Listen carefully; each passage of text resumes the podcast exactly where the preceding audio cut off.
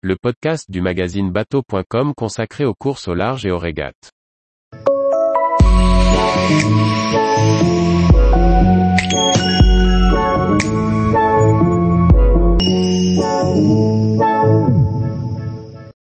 Classe ultime, vers un nouveau temps de course sur la route du Rhum Par Chloé Tortera. La classe ultime regroupe les multicoques les plus imposants de la course au large, 32 mètres de long et 23 mètres de large. Dotés de plans porteurs et de foiles, ces bolides volants sont capables de traverser l'océan en moins d'une semaine. Entre des bateaux plus vieux, mais véritablement optimisés et de nouveaux modèles mis à l'eau technologiquement élevés, le jeu risque d'être serré sur la route du Rhum. Le record sera-t-il battu? Les Ultimes sont les bateaux les plus performants de la course au large.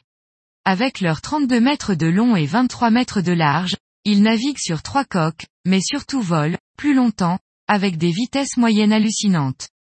L'édition de la route du Rhum 2018 avait vu naître les premiers Ultimes véritablement volants, à l'image du Maxi Edmond de Rothschild et de Banque Populaire iX. Certes, le résultat n'avait pas été probant puisque le premier avait abandonné après le déchirement de son flotteur et le deuxième avait chaviré. Aujourd'hui, trois nouveaux bateaux volants ont été ajoutés à la classe. En quatre ans, la technologie a permis de travailler sur les plans porteurs, mais aussi sur l'aérodynamisme pour réduire la traînée dans l'air, à l'image de SVR Lazartigue, le trimaran de François Gabard, qui a créé la polémique au sein de la classe pour le choix de position de son cockpit. Sur cette édition 2022, ils seront huit navigateurs à tenter de décrocher la victoire, et pourquoi pas de faire tomber le record actuel de la course établi par Francis Joyon en 2018 sur 7 jours, 14 heures, 21 minutes. Comme l'a confié Francis Le Goff, directeur de course, si les conditions le permettent, alors le temps de course pourrait tomber sous la barre des 7 jours. Charles Caudrelier est le grand favori de cette douzième édition de la course. Bien qu'il participe à sa première route du Rhum, il connaît le Maxi Edmond de Rothschild sur le bout des doigts. Avec Franck Camas, co-skipper du bateau, il a remporté de nombreuses courses, en double sur la Transat Jacques Vabre en 2021, course en équipage sur les courses d'avant-saison et en solitaire en 2022. Bien qu'il soit né en 2017, le bateau est ultra fiabilisé et optimisé et continue de truster les podiums. Sur la Finistère Atlantique, Armel Le Cléache a mené bataille avec Charles Caudrelier sur son Maxi Banque Populaire XI.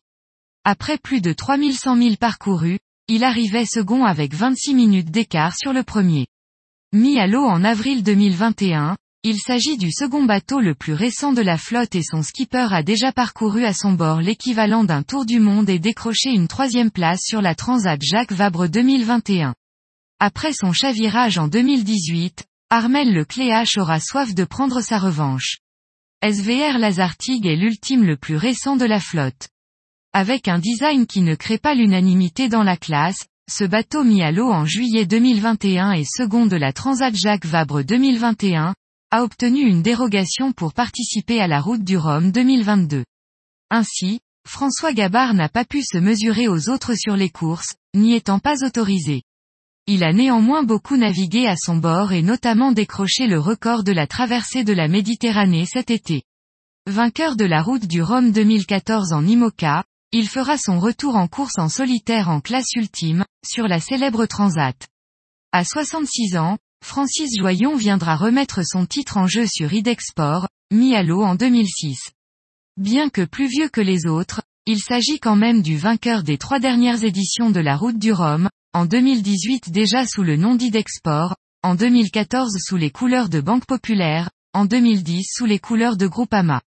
Conscient du niveau élevé de la classe et du potentiel des nouveaux Ultimes, celui qui revient pour sa huitième participation compte sur des conditions favorables pour avoir une petite chance de réussite.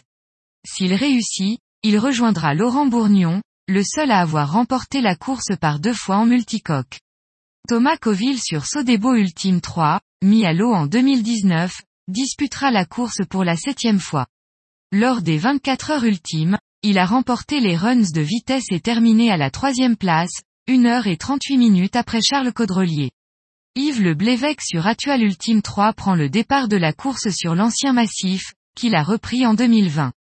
Le voilier avait fini second de la route du Rhum 2018, François Gabard ayant longuement bataillé avec Francis Joyon, laissant la victoire pour 7 minutes.